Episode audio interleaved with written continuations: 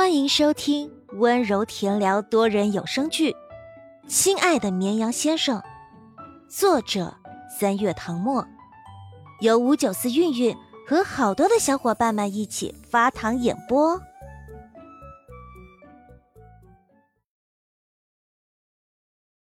第八十二章，你想要什么生日礼物？纯白的礼服上缀了细细碎碎的水钻。肩带是透明的薄纱细成的蝴蝶结，腰身线条流畅纤细。异地的裙摆同样是薄如蝉翼的轻纱，光线流转间又好似附了一层淡蓝色的灵光。江时宴几乎能想象出陆眠穿上它的样子，一定很美。他的目光慢慢从礼服上收回，落到女孩脸上，他想起。之前总是把她当成未成年小女孩，现在知道了，原来她真的未成年，过两天才过十八岁生日。陆眠摸了摸礼服，触手柔软，这是妈妈找设计师专门为她设计的。昨天送到家里时，他看到的第一眼就感到惊艳。江时宴轻咳一声，拉回他的思绪。陆眠看向手机屏幕，男生微微一笑。那么，陆眠小姐，你想要什么礼物？我送你。陆眠吸了口气，完全没想到他要送自己生日礼物。他眼里的惊讶不加掩饰。江时宴有点不满的蹙了蹙眉毛。送朋友生日礼物不是很正常的事吗？还是说你没拿我当朋友？见他好像不悦。陆明连忙摇头。江时宴本来就想逗逗他，看到他脑袋摇得跟拨浪鼓似的，展颜一笑。没想好要什么礼物。陆明确实没想好，他什么都不缺，也不知道要什么样的礼物比较合适。那就等你想好再告诉我吧。或者直接由他来买也行。两人结束了通话。江时宴把手机丢到一边，脑袋枕着手背，认真思考起来：送十七八岁的女孩子什么礼物比较好？他从来没送过女生礼物，根本就是毫无头绪。娱乐圈的小花们都喜欢什么来着？香水、口红、包包。江时宴揉了揉额角，最主要的原因是。陆眠从小到大都是锦衣玉食的小公主，什么东西在她眼里都不算稀奇。思考半晌无果，他把目光投向一旁的赵明俊，想着多一个人就多一个主意，问道：“你觉得应该给一个十八岁的小女孩送什么生日礼物？”赵明君掀了掀眼皮，腹诽道：“不容易啊，燕哥，你终于想起旁边还坐着个人。”江时宴在飞机上睡不安稳，加上连续工作了二十几个小时没合眼，一下飞机他就困得上下眼皮直打架。本以为他会在保姆车上先补觉，谁知眼巴巴的拿出手机给人家小姑娘打视频电话。谈恋爱的人都没你这么殷勤。一通电话打完，他整个人都精神了，哪里还有刚下飞机时的疲惫？现在恐怕满脑子都在想送人家什么生日礼物，他自己想还不算，现在还拉上他这个助理一起想。赵明俊已经不想管他到底是想谈恋爱还是想交朋友了，他觉得自己管不了他。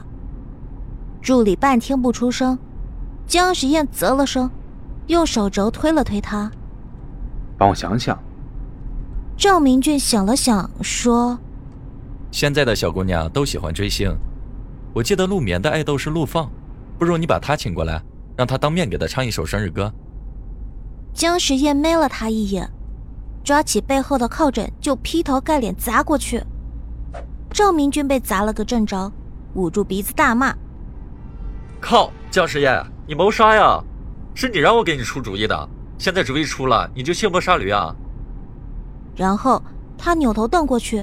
却发现那个罪魁祸首歪着头靠在车窗上，双眸紧闭，一副陷入沉睡的样子，仿佛刚才做坏事的人不是他。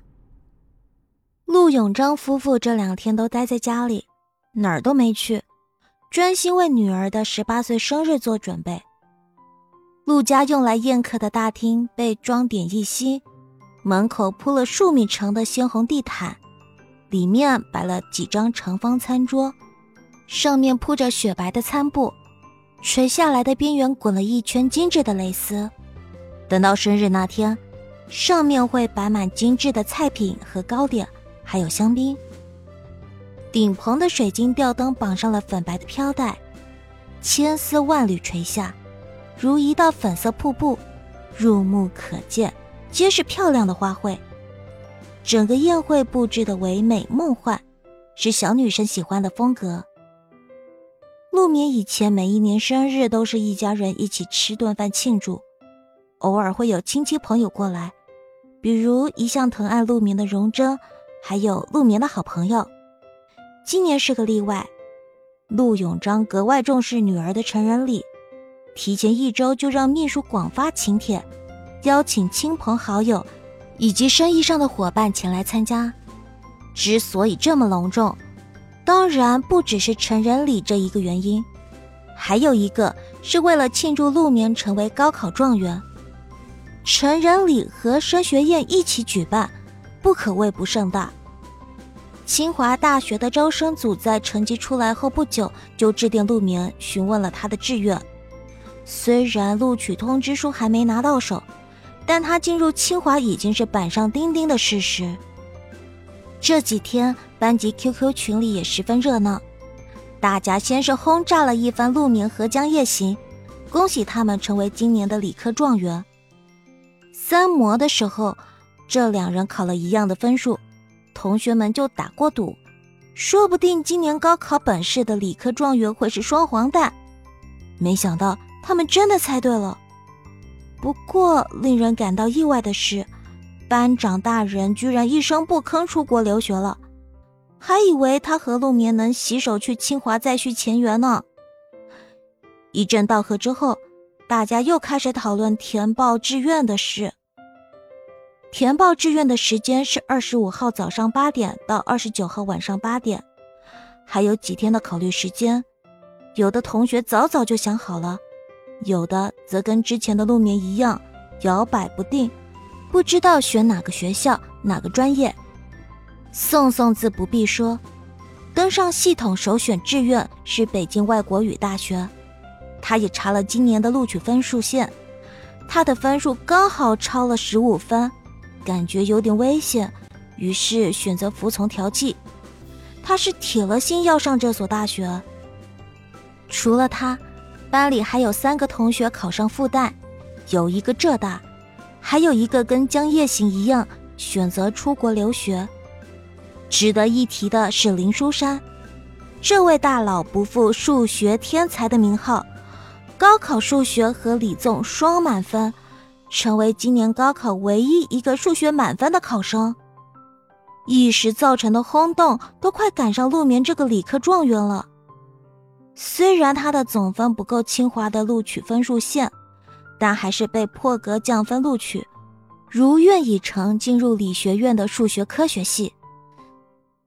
宋宋得知这个消息时，大呼：“天才不愧是天才，还真是条条大路通罗马。”陆眠双手托腮，看着灯光下亮眼的礼服，不顾群里讨论的热火朝天，而是在想，江时宴会送他什么礼物？他好期待呀！